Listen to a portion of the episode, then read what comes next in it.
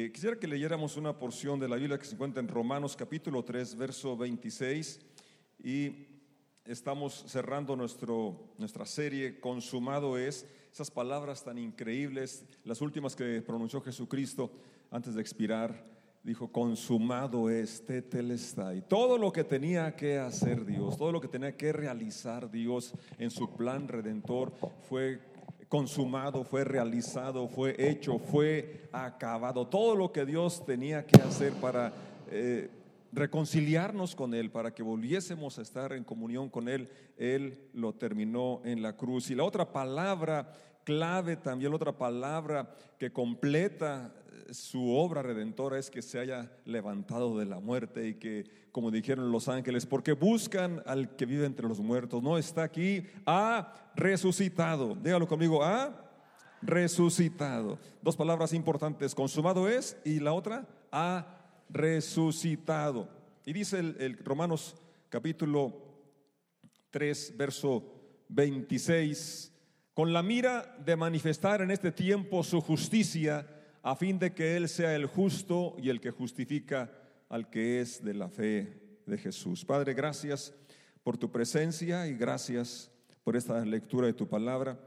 Yo declaro que tu palabra es viva, es eficaz y llega a nuestros corazones, porque todos estamos aquí con esa actitud receptiva, declarando que somos no solamente oidores, sino hacedores de tu palabra. Gracias porque tu palabra será prosperada en aquello para lo cual tú la enviaste. En el nombre de, de Jesús decimos, así sea, así es. Entonces Jesús, aquí este versículo, Pablo lo presenta como el justo y el que justifica. Tanto el juez como el abogado. Eh, papeles que podríamos ver opuestos o contradictorios, pero así es como opera Dios. Eh, para que Él obrara en, justicia, es decir, no quebrantar, no transgredir su misma ley que había establecido, Él tenía que hacer una obra que pudiera traer satisfacción a la, a la, demanda, a la exigencia de la santidad y de la ley de Dios, y también entonces no violar ese principio de su santidad y de de su veracidad, pero a la vez cómo reconciliar al hombre si todos habíamos transgredido, todos habíamos eh, quebrantado su, su, palabra, su voluntad. El capítulo 4 de Romanos en el verso final, el verso 25, dice que Jesucristo fue entregado por nuestras transgresiones y resucitó para nuestra justificación, el cual fue entregado por nuestras, ¿qué? transgresiones, transgredimos, desobedimos, desobedecimos, quebrantamos, rompimos, eh, fuimos fuera de su voluntad. Y entonces Él fue entregado por eso, pero también resucitó para nuestra justificación. Este versículo acuña muy bien, eh, sintetiza el Evangelio y las palabras claves que, que, mencioné al inicio, consumado es por un lado y por otro, ha resucitado. Consumado que la obra, la entrega que él hizo por mis transgresiones. Pero también fue culminada, fue sellada, fue terminada su obra con la resurrección, porque si no hubiera resucitado, Pablo más adelante en la carta a los Corintios explica, nuestra predicación sería vana, aún estuviéramos en nuestros delitos y pecados, aunque hubiese muerto, si no hubiera resucitado, pues era como morir, como murió Abel y otros más mártires, ¿verdad? Que murieron siendo justos, pero su muerte, pues nada más murieron. Pero no obtuvieron para, para ti, para mí nada. Pero la muerte de Jesús, como Él es Dios, entonces sí nos trajo redención. Es decir, pagó lo que no podíamos pagar. Entonces, consumado es el plan, el proyecto de Dios desde el inicio que le dijo, eh, la promesa que se le dio a la mujer, hablando que de las, la simiente de la serpiente mordería en el calcañar, lastimaría, heriría, dice, pero de la simiente de la mujer nacería quien aplastaría a Satanás en la cabeza. Esto lo vemos en Génesis 3:15. Desde allá viene la promesa mesiánica, la promesa de la redención para restaurar el hombre a la comunión que se pierde por el pecado. Consumado es, eh, fíjense, desde allá, desde el inicio, Dios tenía el proyecto el plan, todo lo que sucede en Israel solamente eh, era una, eh, una lección para nosotros, todo venía desarrollándose para que llegara el tiempo establecido en que eh, nacería el Mesías y en su momento también diera su vida por nosotros para cumplir el plan de redención, el plan de liberación de los que creemos. Está claro lo que dice la Biblia, que la paga del pecado es muerte. El capítulo 3, en su verso 10, dice, no hay justo ni aún uno, ni siquiera un solo justo, ni siquiera uno. Y esto lo, lo tenemos que entender porque para recibir el beneficio de la redención, de la liberación de Dios, primero tenemos que admitir nuestra condición. Y la Biblia, y sobre todo en esta carta a los romanos, es muy clara, muy precisa al declarar de una forma contundente que todos hemos pecado y por cuanto todos pecamos quedamos destituidos, separados de la gloria de Dios. Y este versículo que está ahí en pantalla, regresando, el, verso 10, menciona que no hay justo. 3.10, por favor. Como dicen las escrituras, o sea, Pablo está citando nada más a lo que ya estaba establecido y que es importante que tú y yo lo aceptemos, lo, asimilemos. Dicen las escrituras, no hay ni un solo justo, ni siquiera uno.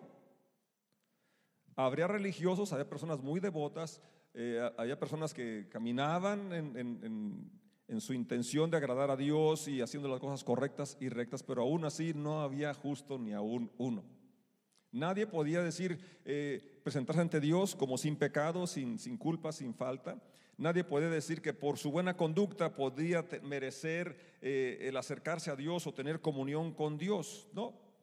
El verso 23 del mismo capítulo dice de la siguiente manera, pues todos hemos pecado de acción o de omisión traemos la naturaleza pecaminosa. Desde Adán para acá, todos los seres humanos nacimos con la naturaleza pecaminosa. Y eso usted lo puede ver desde los bebés que hacen sus berrinches y que empieza después a, tener ese espíritu de, egoísta que quiere todo para él, pese a que todo es de él, de ella. Es decir, desde muy pequeños se manifiesta la naturaleza caída en el ser humano. Y en cuanto puede hacerlo, pues entonces eh, se manifiesta de otras formas más, más obvias, más evidentes. Pero el texto es muy claro, pues todos hemos pecado. Fíjate cómo el apóstol Pablo se incluye. ¿Y sabes quién fue Pablo? ¿Y notas cómo él mismo se incluye? Pues todos hemos pecado. ¿Pueden leerlo conmigo? Si tú pensabas que no habías pecado, ya lo dijiste. Todos hemos pecado, de una forma o de otra, todos hemos pecado. Y por esa razón nadie puede alcanzar la meta gloriosa establecida por Dios, por el esfuerzo humano, por la capacidad humana, por la entrega, por la consagración, por la santidad humana. No es posible que el hombre alcance ese estándar que Dios estableció. Estaba oyendo de un predicador que eh, estaba hablando de esto precisamente, de la condición del ser humano, y le estuvo platicando a otra persona que no admitía este asunto. Dice, yo nunca he mentido, yo nunca he robado, yo nunca he codiciado y se me hace eh, muy arrogante esa declaración, pero bueno, le dice al final, oye, ¿y cómo te sientes porque no has matado, no has codiciado, no has hecho nada? ¿Verdad que te sientes muy orgulloso? Sí, pues ese es un pecado. Y de hecho es el pecado por el cual eh, Lucifer se convirtió en Satanás. ¿verdad? Porque él se sintió tan, ah, tan hermoso, tan, tan, bien hecho, tan eh, lleno de sabiduría y de esplendor que él quiso ser como Dios. Entonces, este texto es muy, muy puntual, muy preciso, no deja ¿verdad? Eh, lugar para que alguien pueda decir, pues, pues yo sí tengo manera de, justificarme ante Dios. El verso 24, mismo capítulo 3 de Romanos, eh, menciona ahora, sin embargo, la realidad es esta, y si tú quieres recibir el beneficio de la muerte y la resurrección de Jesús, tienes que llegar a ese punto, que eres pecador. Es el primer paso que necesitamos hacer, reconocer nuestra condición pecadora. Sin embargo, no obstante que somos pecadores y que nadie puede alcanzar el estándar de, Dios con una bondad que no merecemos, Dios nos declara justos por medio de Cristo Jesús, quien nos liberó de qué cosa? Del castigo de nuestros pecados. Entonces, primer punto es entender que soy pecador y que por como soy pecador me merezco un castigo porque está establecido que la paga del pecado es muerte, es separación de Dios y uno mismo ya no está en paz y, luego hay las separaciones de las personas más amadas, las lastimamos. El pecado lastima, y hiere, separa. Y dice aquí que sin embargo, siendo pecadores con una bondad que no merecemos, y ese es un punto que hay que recordar siempre. Por eso Jesús dice que son bienaventurados los pobres en espíritu, los que reconocen que tienen necesidad de Dios, con una bondad que no merecemos. ¿Puede decirlo conmigo? Con una bondad que no merecemos. Ni hoy que ya somos hechos hijos de Dios y nos, portamos muy bien, no es porque lo merecemos, es por su gracia. Dios nos declara justos por medio de qué? De Cristo Jesús, quien nos liberó del castigo de nuestros pecados. Había un castigo, había una sentencia dada por haber caminado fuera de la voluntad de Dios. Verso 25, sigue explicando el apóstol. Pues Dios ofreció a Jesús como el sacrificio por el pecado. Poquito ahí. Los hebreos tienen una fiesta, ¿verdad? Y la celebraban cada año recordando la liberación de Egipto, la Pascua. Dice el capítulo 12 de, de Éxodo, la sangre será por señal. Dice Dios, veré la sangre en la casa donde se haya sacrificado el cordero, porque se les dio instrucciones que separaran un cordero de un año sin mancha, sin defecto, y con la sangre marcaran las entradas, los portales, los dinteles de la casa donde estaba la familia. Dice, y entonces esta noche pasará el ángel hiriendo a todos los primogénitos de Egipto, porque fue tanta la dureza del rey del faraón en Egipto, y va a haber muerte en todas las casas que no hubiera marca. la marca era la sangre del cordero. Y estaba anunciando, apuntando a Jesucristo, quien Juan Bautista lo presenta y dice, he aquí el cordero de Dios que quita el pecado del mundo. Entonces, desde entonces los hebreos ya estaban celebrando aquella ceremonia apuntando al evento que se realizaría en el Calvario, que culminaría con las palabras consumado es como el sacrificio por el pecado. Las personas son declaradas justas a los ojos de Dios. Fíjate qué increíble es esto, ¿no? No es a la gente de las personas, sino a los ojos de Dios. ¿Cuándo? Cuando creen que Jesús sacrificó su vida al derramar su sangre. Ese sacrificio muestra que Dios actuó con justicia cuando se, con, se contuvo y no castigó a los que pecaron en el pasado. Dios estuvo, fue paciente, ¿verdad? Pero hay un castigo por el pecado, pero vino un sacrificio, vino una carga sobre Jesucristo para poder declararnos justos, sin, sin culpa, sin pecado. Había que pagar la cuenta que debíamos, porque la habíamos adquirido por haber pecado, por haber nacido como ser humano heredando la naturaleza de, Adán, ya traíamos esa sentencia, pero después, en su momento, cada uno, dice Isaías 53, cada uno nos, descarriamos, nos salimos del carril, del redil, nos desviamos porque en un momento dado decidimos ir según nuestra voluntad. Nadie puede quejarse y, bueno, pues es que, eh, o justificarse, bueno, es que ya nací pecador, ya nací en esa situación. No, en un momento dado tú decidiste, tú tuviste esa e-, elección de ir según tu criterio según tu voluntad y no la voluntad de Dios. Y entonces, en esa condición nos encontrábamos. Verso 26, que es donde iniciamos. Dios ofreció, o sea, se ofreció Jesús como sacrificio por el pecado. Y como Él ya se ofreció como el sacrificio por el pecado, porque el pecado requería un sacrificio.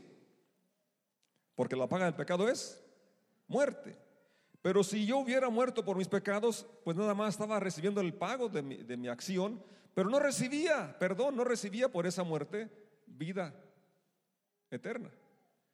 Pero como Jesús es Dios y Él es santo, su sacrificio es el, cordero perfecto. Entonces, con su sacrificio sí nos otorga, primero nos libra de la muerte, pero además nos otorga el perdón, nos otorga la vida eterna. Porque miraba hacia el futuro, o sea, el sacrificio de Jesús miraba hacia el futuro y de este modo los incluía, incluiría en lo que llevaría a cabo en el tiempo presente. ¿Cuándo?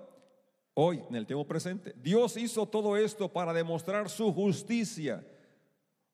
Él es juez, Él es justo y Él no podía ir eh, ignorando lo que Él mismo había establecido, que la paga del pecado es muerte. Y que por haber pecado estábamos destituidos de su gloria. Pero nos ama tanto nos ama tanto que Él quiere restaurar esa comunión, pero para que se restaurara la comunión y seguir siendo justo, tenía que intervenir Él y pagar esa transgresión, esa cuenta que habíamos adquirido. Entonces, Él es demostrar su justicia porque Él mismo es justo e imparcial. ¿Cómo es Él? Justo e imparcial. Y declara a los pecadores justos a sus ojos. ¿Cuándo? Cuando ellos creen en Jesús. Entonces la parte de, de Dios ya la realizó y es tan clara la escritura. Nuestra parte es creer en Jesús creer, aceptar que soy pecador, aceptar que yo no podía de ninguna manera pagar esa deuda, yo no podía declararme eh, sin, sin pecado, sin delito, no podía ser absuelto, no podía hacer eso yo mismo.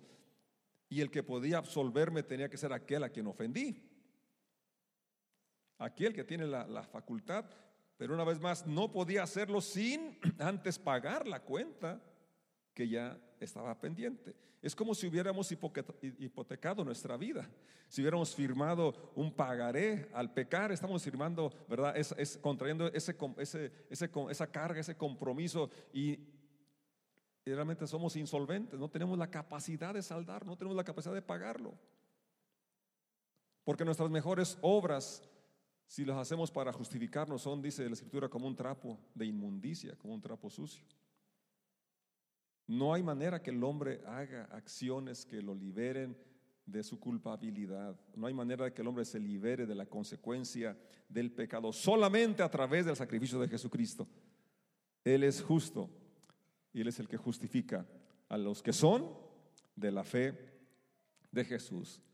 Justifica a aquellos que creen en Jesús, que creen que Él es Dios, que creen que Él tomó nuestro lugar, que creen que lo que Él dice es cierto, es verás. Hay otras porciones que nos hablan un poco más abundando sobre esta realidad.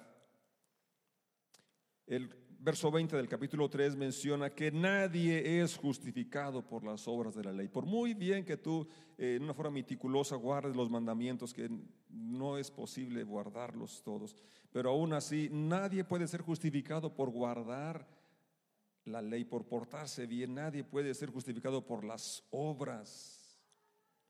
Y el verso 19 del capítulo 3, 3, 19, dice que todo esto es así para que toda boca se calle. 3.19, por favor. Para que nadie esté argumentando otra cosa. Obviamente la ley se aplica a quienes fue entregada, porque su propósito es evitar que la gente tenga excusas y demostrar que todo el mundo es culpable delante de Dios. ¿Todo el mundo qué es? ¿Tú eres del mundo? ¿Eres de la tierra? ¿Entonces qué somos? Culpables. Así es. Pablo en esta exposición tan, tan clara eh, redunda una y otra vez porque es el, es el punto de partida. Mientras que el hombre no acepta su culpabilidad, no puede haber solución. Ya lo dijo Salomón, el que encubre su pecado no prospera, pero el que lo confiesa y se aparta alcanza misericordia. Entonces, por eso Pablo una y otra vez está insistiendo tanto en la obra de Cristo de redimir, eh, liberar, pero ¿a quién libera? Al que está oprimido, al que está esclavizado. Y tiene, tengo que reconocer que estoy oprimido, que estoy esclavizado, que, es, que soy pecador y que estoy convicto y no tengo excusa, no tengo salida para pedir ayuda, pedir un Salvador. Es a los que salva Dios, a los contrictos de espíritu, a los que tiemblan a su palabra. Colosenses, Pablo escribiendo ahora a la iglesia en Colosas, está diciendo en el capítulo 2, versos 12 al 14, cómo había una acta, había una sentencia, y usa los términos judiciales, eh, penales, porque eso es, ¿verdad? Él es el, estamos ante el tribunal de Dios y nos menciona cómo había una, un acta, una sentencia en nuestra contra a causa de los pecados que habíamos cometido. Pues ustedes fueron sepultados con Cristo. Mira qué, qué bonito es el, simbolismo del bautismo en agua, por eso les invito a los que no lo, lo han hecho que lo hagan. Pues ustedes fueron sepultados con Cristo cuando se bautizaron. Y con Él también fueron resucitados para vivir una vida nueva, debido a que confiaron en el gran poder de Dios, quien levantó a Cristo de los muertos. Seguimos leyendo el verso siguiente, hasta el 14. Ustedes estaban como muertos a causa de sus pecados. Fíjate la importancia de reconocer que solamente Dios puede darnos vida. Solamente Dios puede, su intervención es la que puede liberarnos de esa condición pecaminosa. Solamente la intervención de Dios puede darnos vida porque estábamos muertos, muertos a causa del pecado. No solamente sentenciados, sino que ya muertos, ya separados. Porque aún no les habían quitado la naturaleza pecaminosa. Entonces Dios les dio vida con Cristo al perdonar todos nuestros pecados. Fíjate la maravilla que sucede cuando reconocemos nuestra condición pecaminosa, cuando le confesamos, cuando reconocemos que Él tomó nuestro lugar, que su sangre es suficiente para lavar mis pecados. Entonces Él nos perdona, pero además quita la naturaleza pecaminosa. Dice el verso 14, Él anuló el acta con los cargos que había contra nosotros. Había una sentencia con los cargos. Había cargos. Aquí estamos hablando en términos penales. Porque violamos su ley y hay una sentencia. Ahí estaba firmada por nuestras acciones, por nuestra naturaleza, se afirmó y somos convictos de pecado, somos culpables. Y ese punto tiene que ser admitido para poder recibir la liberación. Y fíjate qué verdad tan preciosa. Él anuló el acta con los cargos que había contra nosotros y la eliminó clavándola en la cruz. Consumado es lo que tú no podías pagar, lo que yo no podía pagar, los cargos que había en mi contra, la sentencia dada en mi contra, porque fui hallado culpable. Él la anuló. Él la clavó en la cruz. Por eso dice Romanos 4:25 que ya leímos, el cual fue entregado por nuestras transgresiones, por esa acta que me declaraba culpable, que me había condenado. Él la clava en la cruz al tomar mi lugar y morir para que yo no muriese. Él anuló la sentencia, quitó los cargos, ¿no les da alegría esto?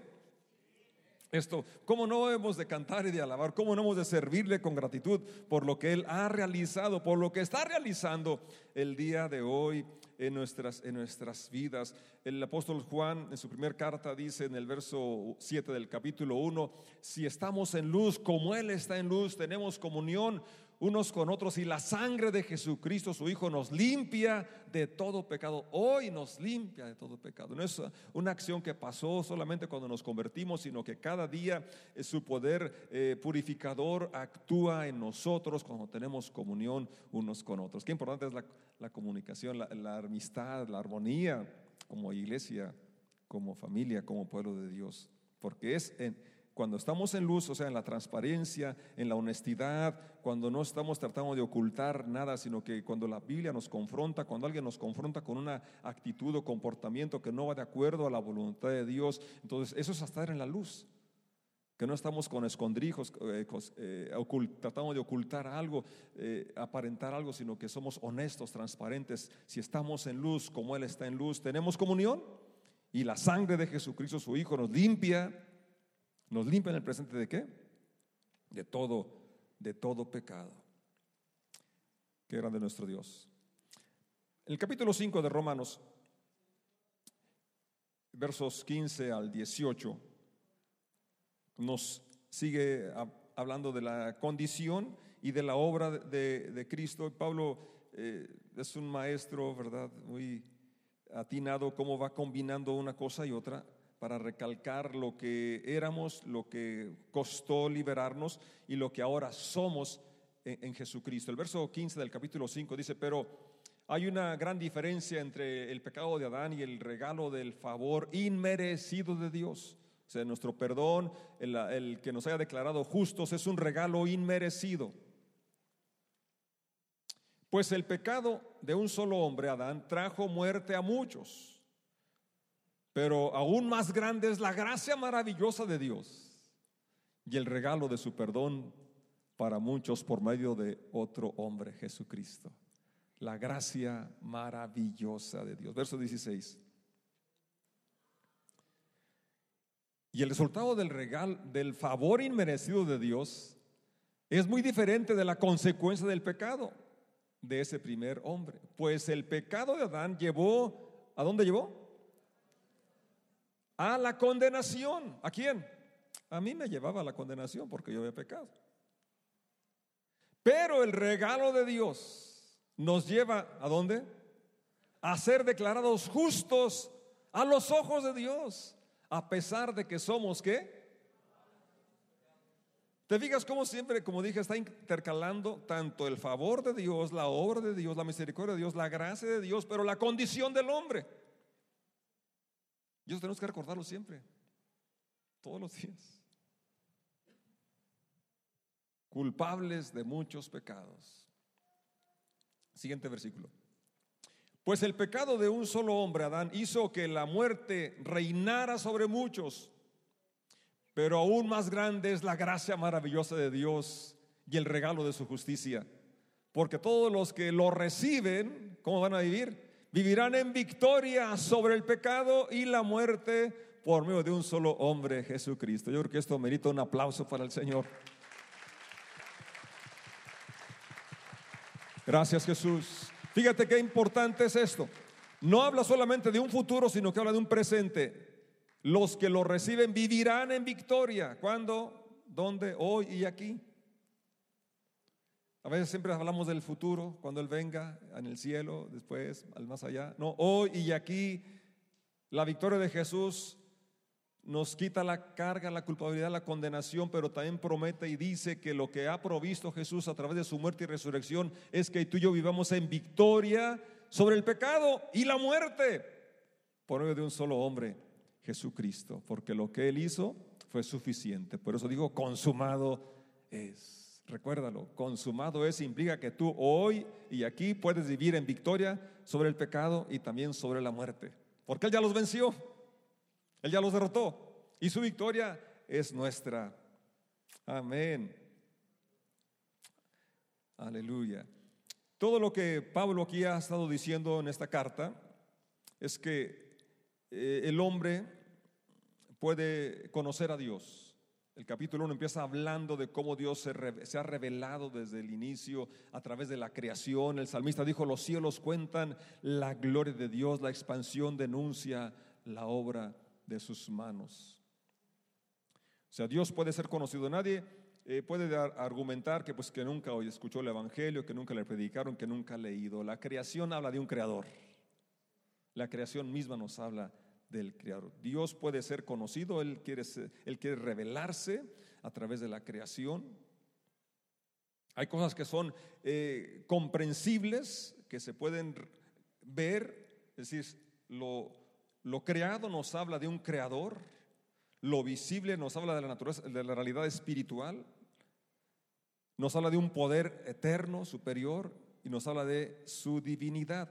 Y quisiera que leyéramos el versos 19 y 20 del capítulo 1 de Romanos, donde habla que la misma eh, conciencia que tenemos y la capacidad de percibir, aunque sea en lo mínimo, la creación, esto nos habla de la realidad de Dios, de un creador, y de manera que no hay pretexto, no hay excusa. Ellos conocen la verdad acerca de Dios. Fíjate, aún los que no han leído la Biblia, que no han oído el Evangelio, conocen la verdad acerca de Dios porque Él se la ha hecho evidente. Verso 20. Pues desde la creación del mundo, o sea, desde el inicio, quienes todos han visto los cielos y la tierra. Por medio de todo lo que Dios hizo, ellos pueden ver a simple vista, ¿qué cosa? Las cualidades invisibles de Dios, su poder eterno y su naturaleza divina. Así que no tienen ninguna excusa para no conocer a Dios. No hay quien pueda argumentar, es que a mí no me predicaron, es que yo nunca escuché el Evangelio. La creación misma, tu cuerpo mismo te habla de un creador. Hay un ser superior, hay un ser inteligente, hay un ser que te ama, que sostiene el universo y es el mismo ser que vino se hizo hombre y murió en nuestro lugar y él dijo, consumado es. De modo que no tienen excusa para no conocer a Dios. Y es lo que Él quiere revelar, su amor a través de lo que estamos considerando. Regresando al capítulo 3, de la misma carta a los romanos. Vamos a ver el verso 22. Romanos 3, 22. Dios nos hace justos a sus ojos. ¿Cuándo? Cuando ponemos nuestra fe en Jesucristo. Eso es lo que pide Dios de ti y de mí. Él hizo lo imposible, lo que no podíamos hacer nosotros. Él hizo lo difícil. Él cargó en, su cuerpo el peso de la cruz y de nuestros pecados. Soportó que lo vituperaran, que lo insultaran, lo desfiguraron. Isaías 53 describe de una forma detallada todo lo que él soportó y sufrió por mis pecados. Tenemos que recordar siempre esto porque esto nos va a prevenir de reincidir en el pecado. Porque si entendemos todo el dolor que le causó y le causa al corazón y en el cuerpo de Jesús el pecado, entonces podemos detenernos de cómo queremos causarle mal a aquel que nos hace tanto bien. ¿Cómo podemos decir que le amamos y luego ir contra su voluntad? Dios nos hace justos a sus ojos cuando ponemos nuestra fe en Jesucristo, es decir, nuestra fe en que Él es real, que Él tomó mi lugar, que lo que Él hizo es suficiente para lavarme, para limpiarme y para ayudarme para que viva en victoria sobre el pecado. Y esto es verdad para todo el que cree, sea quien fuere. No importa que la nacionalidad, ahí habla pues judío, griego, mexicano, norteamericano, lo que sea. ¿Cuál es la condición? Que crea, que tenga fe. Lo que dijo al inicio que leímos Romanos 4:25, que fue entregado por mis pecados y resucitó para mi justificación, para que sea declarado justo. En su carta a los Efesios capítulo 3, Pablo dice en el verso 12, ¿cómo tenemos seguridad? O sea, lo que Jesucristo hizo nos debe dar la confianza y la seguridad para vivir esta vida entregada, dedicada a Él. Efesios 3, 12. Gracias a Cristo y a nuestra fe en Él podemos entrar en la presencia de Dios como con toda libertad y confianza con toda libertad y confianza tenemos acceso ante el trono de su gracia, ante el Dios santo, perfecto, puro, porque es nuestro Padre, porque Él nos declaró justos, sin cargo, sin culpabilidad, como si nunca hubiésemos pecado. Esto es lo que hace Jesucristo gracias a su hora redentora, sustitutoria, su muerte en mi lugar, me trae esta libertad, me trae esta seguridad. Quisiera que lo leyeran conmigo. Gracias a Cristo y a nuestra fe en Él, podemos entrar en la presencia de Dios con toda libertad y confianza. Un versículo más y aquí estamos concluyendo. Romanos 5:10.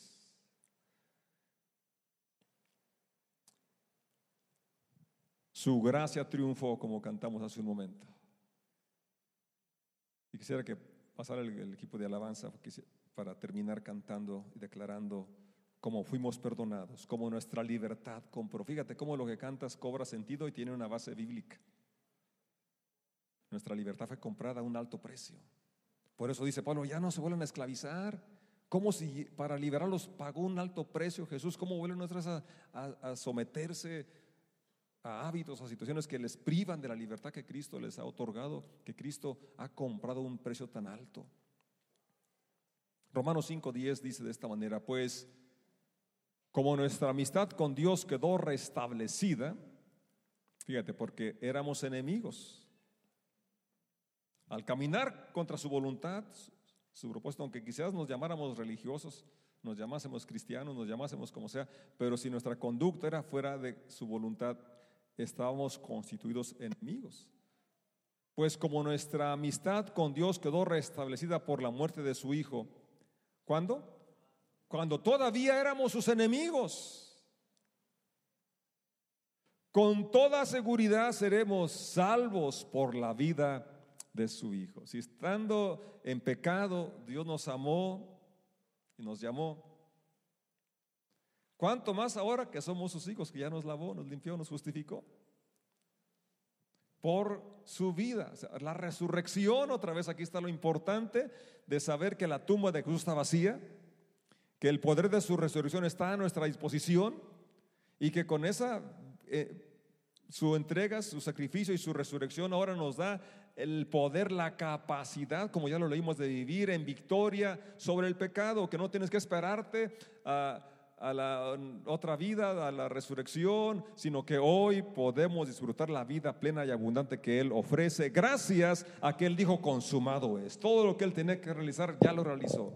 Gracias a que la tumba está vacía y como dijeron los ángeles, ¿por qué buscan entre los muertos al que vive? No está aquí, ha resucitado. Así que Él espera que andemos en vida nueva, en una vida de confianza, de seguridad y con esa confianza le sirvamos y vivamos para honrarle y bendecirle.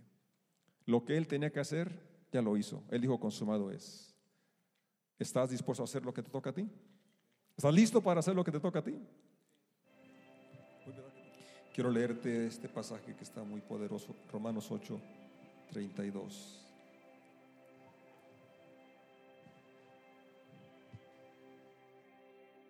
Si Dios no se guardó ni a su propio Hijo, sino que lo entregó por todos nosotros, ¿no nos dará también todo lo demás?